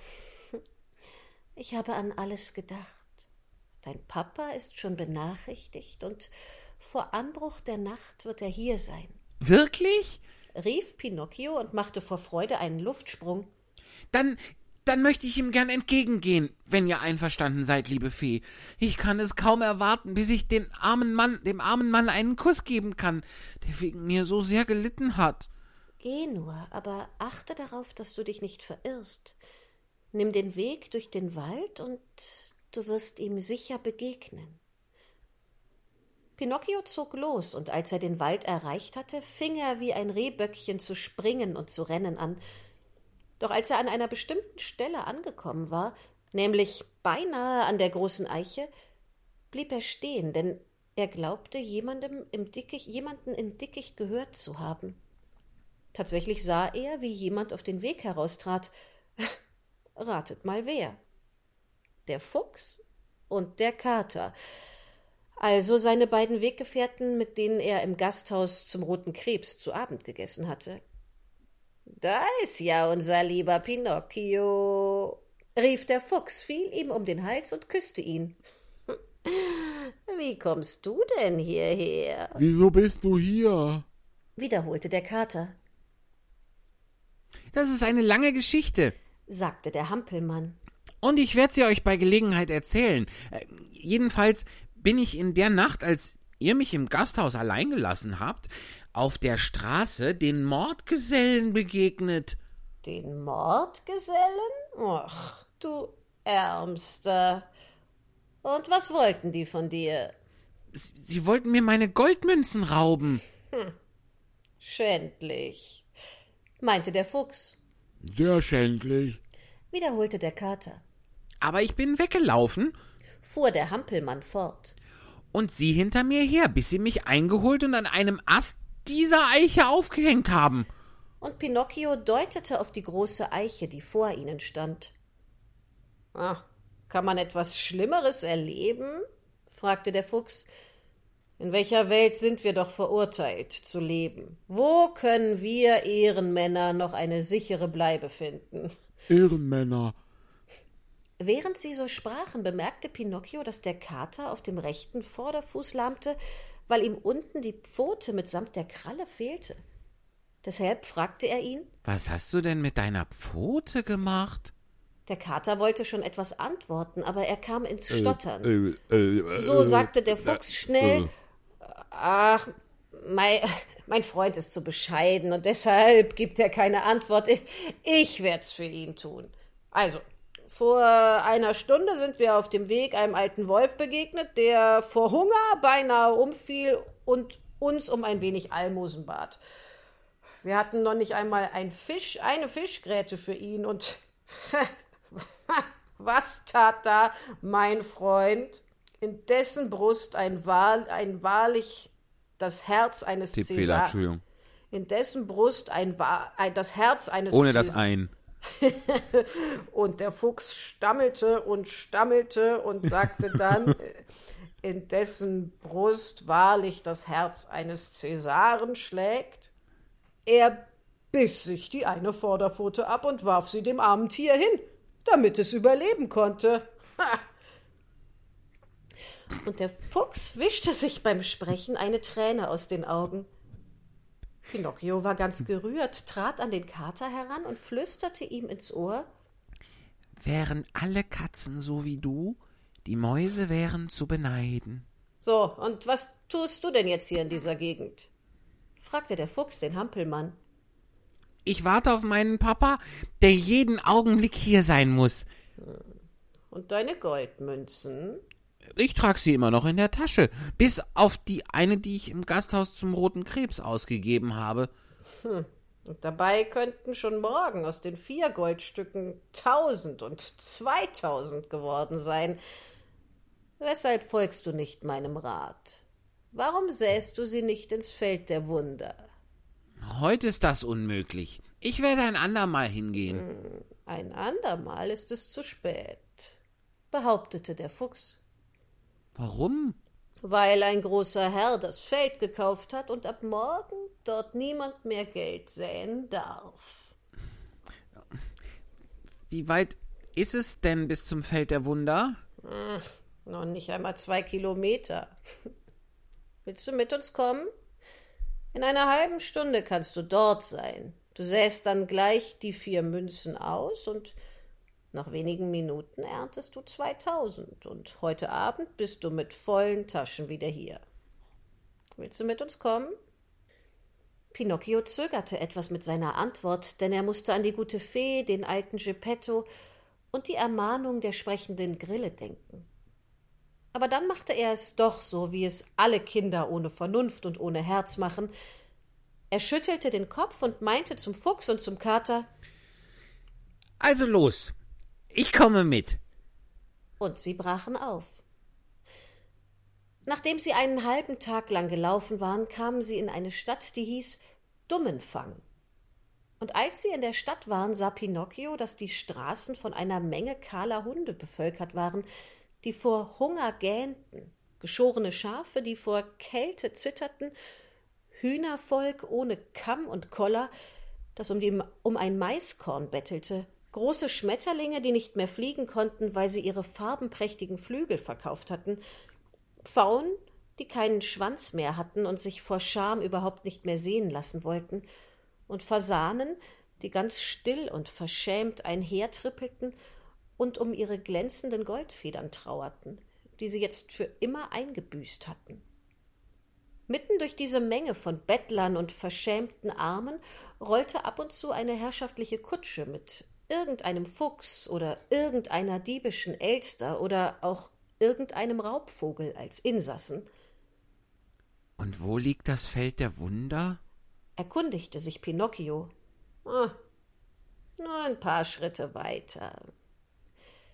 Sie durchliefen also die Stadt und machten auf einem einsamen Feld vor den Stadtmauern Halt. Das Feld sah im Großen und Ganzen nicht anders aus als alle anderen Felder auch. Da sind wir, sprach der Fuchs zum Hampelmann. Bück dich jetzt zur Erde, mach mit deinen Händen ein kleines Loch ins Feld und tu die Goldmünzen hinein. Pinocchio tat, wie ihm geheißen. Er scharrte ein Loch, legte die vier Goldmünzen, die ihm noch verblieben waren, hinein und deckte dann das Loch wieder mit etwas Erde zu. Und jetzt, sprach der Fuchs weiter, geh dort zum Wassergraben, hol einen Eimer voll Wasser und begieße den Boden, in den du gesät hast. Pinocchio ging zum Wassergraben, und weil er keinen Eimer zur Hand hatte, zog er sich einen Schuh aus, schöpfte ihn voll Wasser und goss ihn über die Erde, mit der er das Loch zugeschüttet hatte. Dann fragte er Ist noch etwas zu tun? Nichts, antwortete der Fuchs. Wir können jetzt gehen. Kommst du in zwanzig Minuten wieder, dann findest du das Bäumchen schon emporgewachsen und voller Münzen. Der arme Hampelmann war vor Freude ganz aus dem Häuschen, bedankte sich tausendmal beim Fuchs und beim Kater und versprach ihnen ein wunderschönes Geschenk. Ha, na, wir wollen keine Geschenke, Geschenke. erwiderten die beiden Bösewichte. Es genügt uns, dass wir dich gelehrt haben, wie man mühelos reich wird. Reich. Das freut uns herzlich. Herzlich, herzlich. Nach diesen Worten verabschiedeten sie sich von Pinocchio, wünschten ihm eine reiche Ernte und gingen ihres Weges. Kapitel 19 Pinocchio werden die Goldmünzen geraubt und er wird zur Strafe zu vier Monaten Gefängnis verurteilt. Die Puppe kehrte in die Stadt zurück, zählte eine Minute nach der anderen ab, und als er glaubte, es sei nun soweit, lief er wieder zum Feld der Wunder. Und als er so in Eile rannte, klopfte ihm sein Herz ganz laut und machte Tick-Tack, Tick-Tack, Tick-Tack, wie eine Wanduhr, die zu schnell vorgeht. Und er dachte bei sich, Und wenn ich nun anstatt 1000 2000 Goldmünzen in den Zweigen des Bäumchens finde? Und wenn es nicht 2000, sondern 5000 sind, oh, welch feiner Herr ich dann wäre. Ich könnte einen Palast haben mit tausend Schaukelpferden in tausend Ställen, einen Teller voller rotem und gelbem Likör, eine Bücherei, in der es nur kandierte Früchte, Torten, Früchtebrot, Mandelkuchen und Waffeln mit Schlagsahne gibt. Während er sich solche Luftschlösser baute, war er schließlich in die Nähe des Feldes gelangt und war stehen geblieben, um zu schauen, ob er nicht irgendwo einen Baum entdecken konnte, dessen Äste voller Münzen hingen. Aber er sah keinen. Er machte weitere hundert Schritte. Nichts. Er betrat das Feld und stand plötzlich vor dem kleinen Loch, in welchem er die Münzen vergraben hatte. Nichts. Also wurde er nachdenklich, vergaß alle Regeln der Höflichkeit, zog eine Hand aus der Tasche und kratzte sich lange Zeit am Kopf. Im gleichen Augenblick hörte er es deutlich lachen. Er drehte sich um und sah einen ausgewachsenen Papageien, der sich an seinen wenigen verbliebenen Federn zupfte. Warum lachst du? fragte Pinocchio wütend. Ich lache, weil ich mich selber unter den Federn gekitzelt habe. Der Hampelmann antwortete nicht. Er ging zum Wassergraben, füllte einen Schuh voll Wasser und goss damit die Erde über den Münzen. Und die Eva hustete kurz. Brauchst du auch einen Schuh voll Wasser? Ja, genau. Hast du was? Ich gieße gerade meinen Schuh voll. Jetzt niese ich nochmal. Alles klar. Entschuldigung. Oh Gott, kommt ja alles zusammen. Manchmal, wenn ich huste, dann muss ich Gesundheit. direkt niesen. Wie effizient Mhm. hat man das hinter sich? Ja, genau. Mm, Ich sag den Satz nochmal, ja? Bitte. Der Hampelmann antwortete nicht.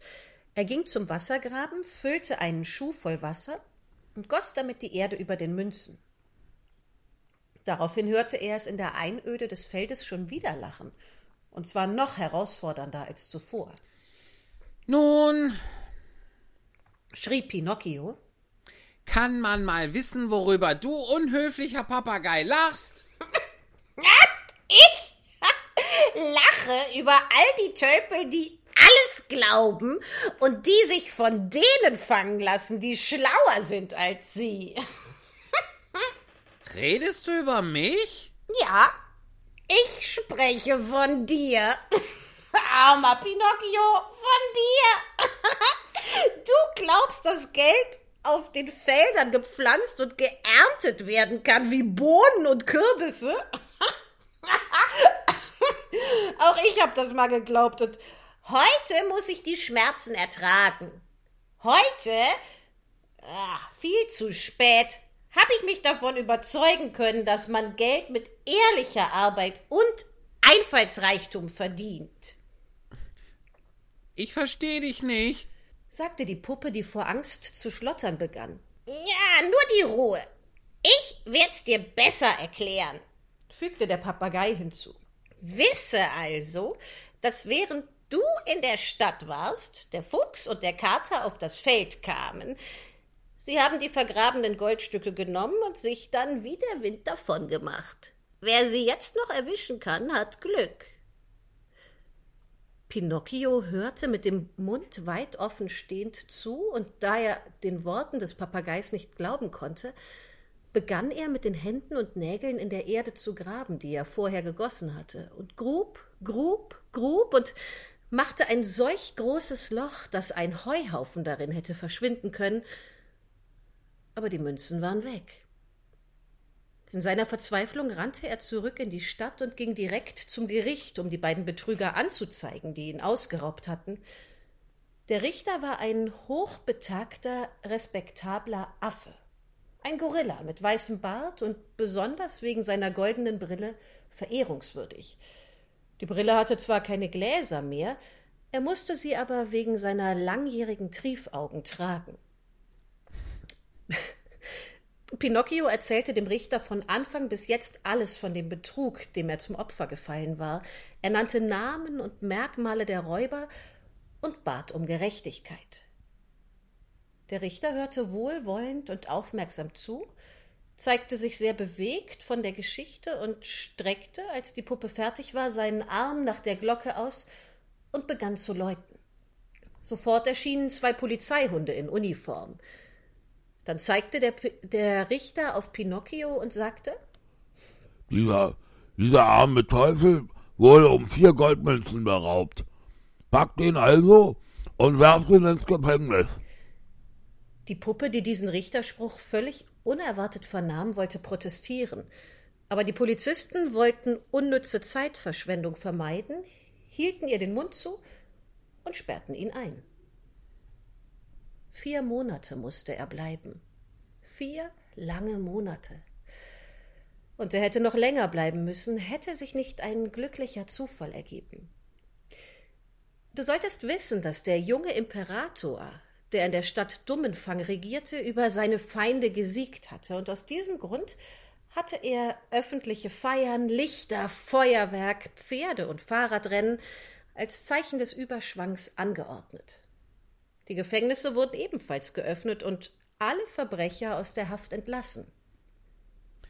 Wenn die anderen entlassen werden, will ich auch raus, sagte Pinocchio zum Gefängniswärter. Eher nicht. sagte der Wärter. Ihr gehört nicht dazu. Entschuldigt mich, widersprach Pinocchio. aber ich bin auch ein Verbrecher. In diesem Fall habt ihr tausendmal recht. Sagte der Gefängniswärter und grüßte respektvoll mit seiner Mütze. Er öffnete die Gefängnistüren und ließ ihn entkommen. Es war ein Roboter, der Wärter, hast du gemerkt? Hab ich gemerkt. Siehst du? Toller Roboter. Kapitel 20 Aus dem Gefängnis entlassen will Pinocchio wieder ins Haus der Fee zurück, aber unterwegs trifft er eine abscheuliche Schlange und bleibt dann in einem Fangeisen hängen. Stellt euch Pinocchios Freude vor, als er wieder frei war. Ohne auch nur einen Augenblick zu verlieren, kehrte er der Stadt den Rücken und und begab sich wieder auf die Straße, die ihn zum Häuschen der Fee führen sollte. Wegen des regnerischen Wetters war die Straße zu einem richtigen Sumpf geworden, in dem man bis zu den Knien einsank. Doch dem Hampelmann machte das nicht das geringste aus. Angetrieben von dem Verlangen, seinen Vater und sein Schwesterchen mit dem tiefblauen Haar wiederzusehen, machte er Sätze wie ein Windhund, und die Schlammspritzer flogen ihm dabei nur so um den Kopf. Und er dachte, Wie viel Pech habe ich doch schon gehabt? Und ich hab's verdient, weil ich ein starrsinniger, aufbrausender Hampelmann bin. Immer will ich meinen Kopf durchsetzen und nie auf die hören, die mich gern haben und tausendmal vernünftiger sind als ich. Aber ich nehme mir vor, von jetzt an ein braver und folgsamer Junge zu sein. Ich hab's ja auch erfahren, dass ungezogene Kinder immer den Schaden haben und ihnen auch gar nichts gelingt. Und ob mein Papa auf mich gewartet hat? ob ich ihn im Hause der Fee treffe? Und der arme Mann. Ich habe ihn schon so lange nicht mehr gesehen, dass ich ein richtiges Bedürfnis habe, ihn zu streicheln und zu küssen. Und ob mir die Fee verzeihen wird, was ich ihr angetan habe? Und dabei habe ich so viele Aufmerksamkeiten und eine so liebevolle Pflege von ihr erfahren. Und wenn ich heute noch am Leben bin, dann verdanke ich's nur ihr. Kann es denn einen undankbareren und herzloseren Jungen geben als mich? Während er noch so zu sich sprach, blieb er plötzlich vor Schrecken stehen und sprang vier Schritte zurück. Er hatte eine riesige Schlange gesehen, die quer über die Straße lag. Sie hatte eine grüne Haut, flammende Augen und einen spitz zulaufenden Schwanz, der wie ein Schlot qualmte. Das Entsetzen des Hampelmanns ist gar nicht wiederzugeben. Er rannte über einen halben Kilometer weit zurück, setzte sich auf einen kleinen Steinhaufen und wartete, bis sich die Schlange endlich dazu bequemen würde, ihren Weg weiterzugehen und die Straße freizumachen. Er wartete eine Stunde, er wartete zwei Stunden, er wartete drei Stunden, aber die Schlange blieb liegen, und auch von weitem konnte man das rote Feuer in ihren Augen sehen und die Rauchsäule, die aus ihrer Schwanzspitze stieg. Da fasste Pinocchio Mut, ging bis auf wenige Schritte heran und sagte mit zartem, einschmeichelndem und feinem Stimmchen zur Schlange Entschuldigen Sie, Frau Schlange, aber äh, würden Sie die Freundlichkeit besitzen und ein wenig zur Seite rücken, damit ich vorbeigehen kann? Ebenso gut hätte er mit einer Wand reden können. Nichts rührte sich. Da sagte er noch einmal mit dem gleichen Stimmchen Ich möchte Ihnen nur sagen, Frau Schlange, dass ich jetzt nach Hause gehe, dass mein Vater auf mich wartet, der mich schon so lange nicht mehr gesehen hat. Erlauben Sie mir jetzt, dass ich vorbeigehe?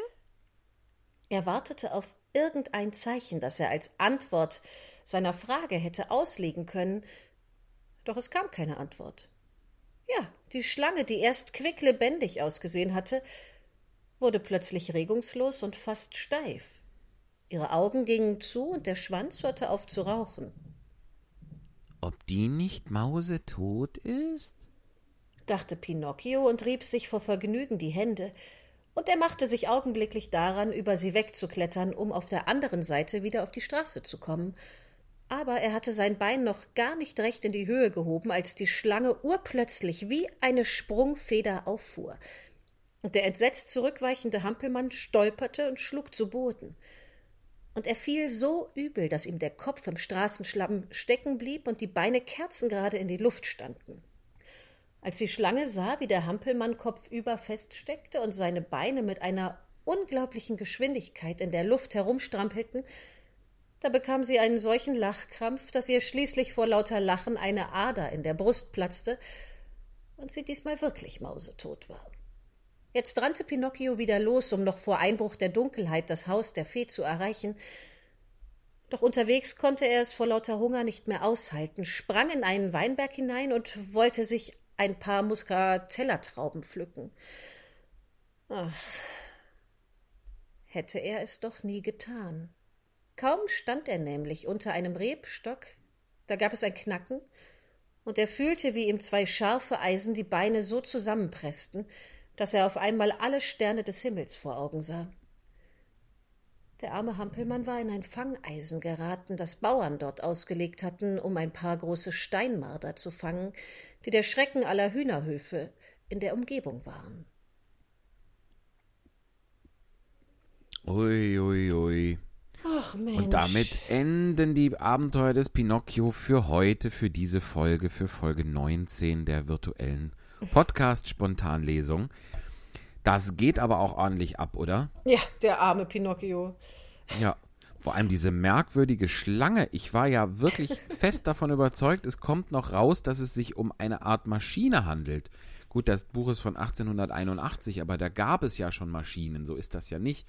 Ähm, aber dass die dann einfach, dass der dann eine Ader platzt und dann stirbt die. Es ist eine ganz, ganz merkwürdige Schlange. Raucht aus dem Schwanz und rotglühende Augen. Also. Ja, eh, das, also dieser arme Pinocchio, dem bleibt ja nichts erspart, ne? Nee. Ja, der macht aber auch jeden Fehler, der geht. Das, das muss man ja auch sagen. Ja, das stimmt auch. Aber ich finde, also dann, es, das, dann muss der vier Monate ins Gefängnis. Das geht Ja. doch nicht. Und da wäre er ja Carlo heute noch, wenn da nicht Begnadigungsparty gewesen wäre. Oh Im, Gefängnis von Dummenfang. Ich Furchtbar. mag es aber ja, wirklich gerne. Also nicht nur, dass wir das äh, ja äh, übersetzen, Kapitel für Kapitel. Ähm, Mhm. äh, Es ist einfach sehr lange her. Oder ich war Kind, als ich Pinocchio zuletzt äh, so mir zu Gemüte geführt hatte. Und ich mag die Geschichte wirklich gern. Ich gehe da Ja, auch ich mit, auch. mit dem mit dem armen, ja was armen Jungen, ne? Ja Teufel. Junge. Ja, Mit dem, ja, arm Kerlchen. Mit dem armen Ja, das, hast du auch diese Zeichentrickserie gesehen, die es dazu gab? Als du klein warst? ja.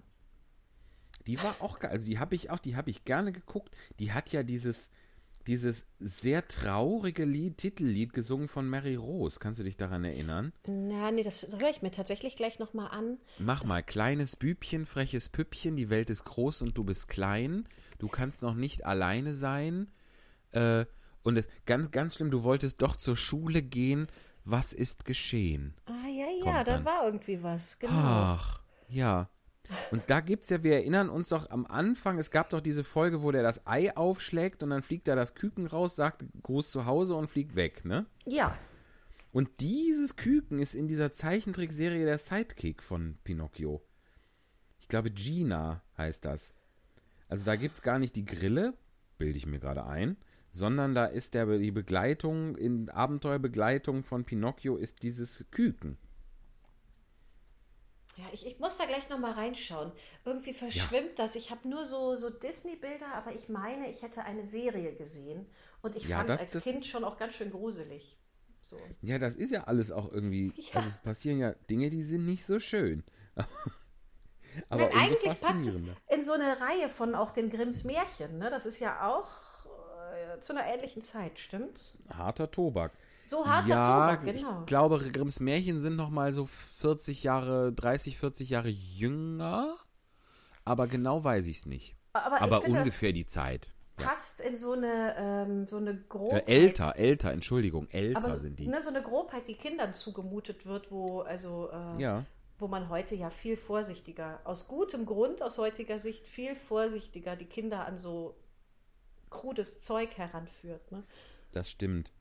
Wobei, wenn ich mir angucke, was Kinder sich so zumute, zu, äh, zu Gemüte führen und was, denen, was man denen schon zumutet an, an Handlungen, da finde ich so, so blutrünstige Märchen, finde ich da noch, finde ich, ja, ist vielleicht jetzt auch ein bisschen eine konservative, spießige Aussage. Also Aber, wir hier äh, zu Hause, wir, wir lesen Märchen rauf und runter, aber noch, noch in sehr entschärften Varianten. Ja. so, also es gibt so einen totalen Reiz und der hat auch mit Furcht zu tun. Aber bei den wahren, vollständigen Geschichten sind wir wirklich noch lange nicht angekommen. Die sind immer noch sehr harmlos, die ich dazu erzählen habe. Das ist ja auch gut. Das Ja. ist ja auch gut. Und ihr könnt das ja auch am besten einschätzen, wie viel da verträglich ist und wie viel nicht. Ne? Also und wo, wo man besser abbiegt dann. Ja, genau, genau. Schön. Das war die Spontanlesung Folge 19. Ich gehe Ja. einfach jetzt mal davon aus, dass wir noch nächste Woche eine Folge 20 machen. Man Ich weiß es auch. ja nicht. Ich auch. Und ansonsten, ne, es ist alles möglich. Wir haben alle Freiheiten. Es ist Sommer, die Sonne scheint. Uns geht es äh, gesundheitlich gut. Und ähm, damit es uns finanziell auch ein bisschen besser geht, hier nochmal unser Spendenkonto. Das ist www.paypal.me-spontanlesung. Da könnt ihr uns gerne, wenn es euch gefallen hat, ein bisschen in den virtuellen Hut werfen. Das würde uns sehr freuen. Wenn ihr uns Texte zuschicken möchtet, äh, uns Texte schicken möchtet, die wir vorlesen sollen demnächst mal, dann könnt ihr das entweder über unsere Facebook-Seite ohne Probe ganz nach oben die Spontanlesung tun oder an die eigens eingerichtete E-Mail-Adresse ohne Probe at gmail.com. G-M-A-I-L.com. Ohne Probe at gmail.com. Da würden wir uns sehr freuen. Dann geht das nämlich in doppelter Hinsicht hier schön weiter. Sowohl äh, geht es uns dann etwas besser durch Corona und äh, beziehungsweise trotz Corona und äh, wir können weiter schöne Dinge vorlesen. Ganz genau Eva. so ist es. Ganz lieben Dank. Wir sagen, ich weiß, mir fällt es ein bisschen schwer, jetzt eine, äh, gelungene Abschlussformel zu finden. Ich, ich versuche mal sowas wie äh, bis bald. Finde ich auch. Total doof. Also vielleicht bis nächste Woche. Ähm, vielleicht schalte ich mich auch zwischendurch mal dazu, wenn, wenn wir hier Genau. schon, äh, wenn mein Bauch wieder dünner ist und dafür ein zweites Kind hier. Wir lassen uns überraschen. Wir lassen uns überraschen und hören uns so oder so alle bald wieder. Eine schöne Woche euch. Bis Auf ganz bald. bald. Abonniert uns bitte bei Spotify, YouTube und Gedöns. Empfehlt uns weiter. Schönen Tag, schöne Woche. Macht's gut. Tschö. Danke, Eva. Danke dir. Tschö. Tschüss. Jetzt kommt hier der Eiswagen. Hört ihr das? So ein schöner Schluss. Ohne Probe, ganz nach oben. Ohne Probe, ganz nach oben.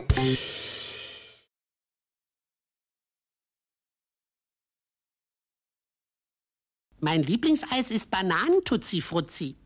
Bananen? Fruzzi, Tutzi? Tutzi-Frutzi. Frutzi, Frutzi ist ja klar, ja. Mein Lieblingseis.